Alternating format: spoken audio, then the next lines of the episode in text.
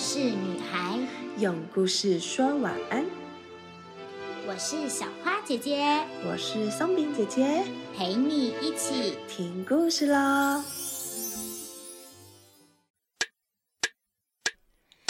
一二三，到台湾，台湾有个阿里山。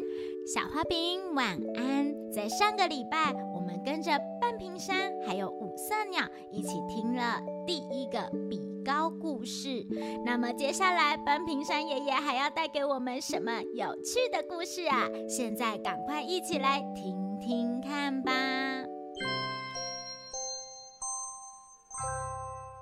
很久很久以前呐，在五十年前，有一位神仙想寻找一位诚实、善良、不贪心的人当做徒弟。路过我这儿啊，决定变成一位白胡子老人，在山脚下卖汤圆。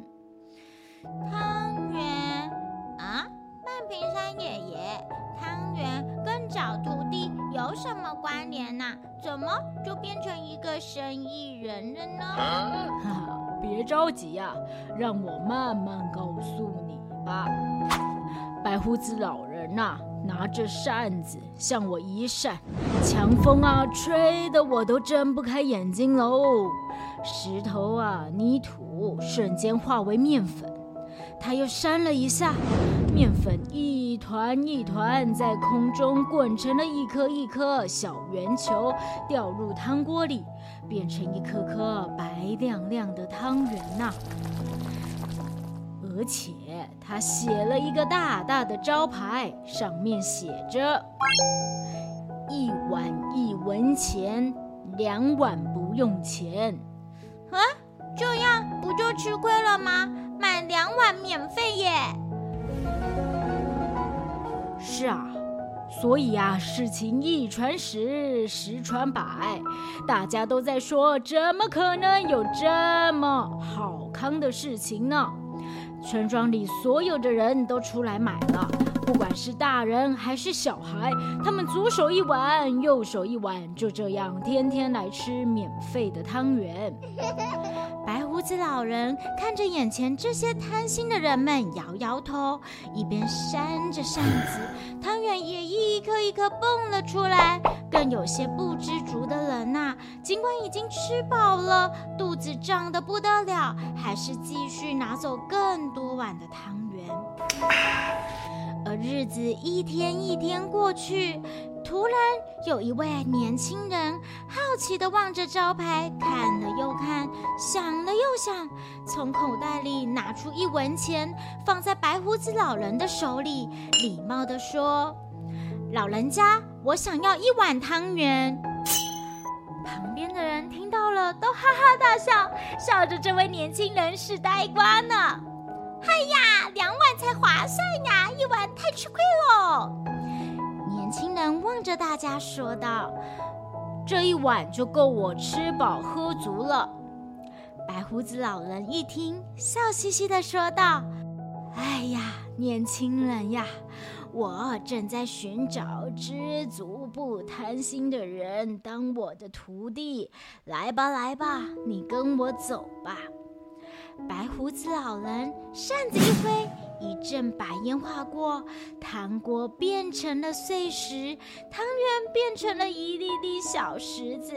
再张大眼睛一看，白胡子老人和年轻人已站在白云上，轻飘飘地飞走了。高空中啊，只听到白胡子老人声音说道：“哎呀，知足惜福才是我要找。”的人呀！天哪，天哪！半屏山爷爷，所以他们吃下去的汤圆居然是碎石、泥巴跟小石子吗？就是啊，谁叫他们那么的贪心啊？所以啊，村民一听大吃一惊，没想到这几天来吃了这么多我身上的泥巴石子，哈哈，纷纷肚子痛的滚在地上打滚呢。Oh no！从此啊，大家看到我都在提醒着不贪心才有福气呀。哇，真是太神奇了！半屏山爷爷，你的传说故事，我要去学校分享给我的同学，大家一起当一个不贪心、不骄傲的人。哈哈，小家伙说了这么多，太阳都下山了，我们一边欣赏着漂亮的山光水色，回家休息吧。耶！糟糕糟糕，时间太晚了，我要回家了啦！不然，呃，我的妈妈会找不到我的。爷爷爷爷，下次我再来找你玩了，呵，拜拜。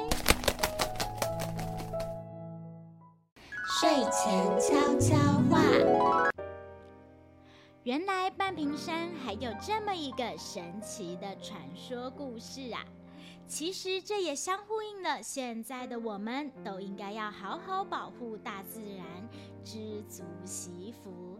在早期，有些人滥垦滥伐，伤害了大自然生态，造成了只要台风一来就容易土石流，甚至一些可怕的灾害发生。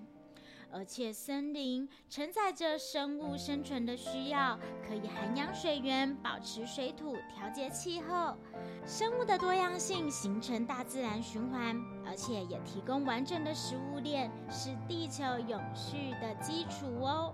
所以啦，我们一起当一个保护半屏山、保护台湾之美的人吧。好啦，现在要来问问题喽。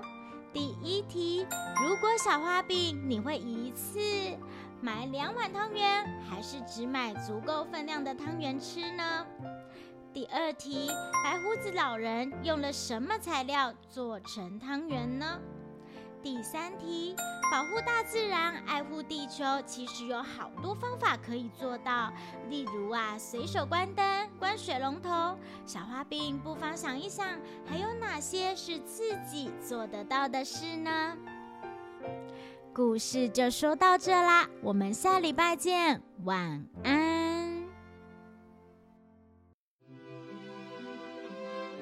故事就说到这里。小花饼，晚安。我们一起亲一亲妈妈，抱一抱爸爸，小眼睛说晚安。被子被子盖起来，Good night。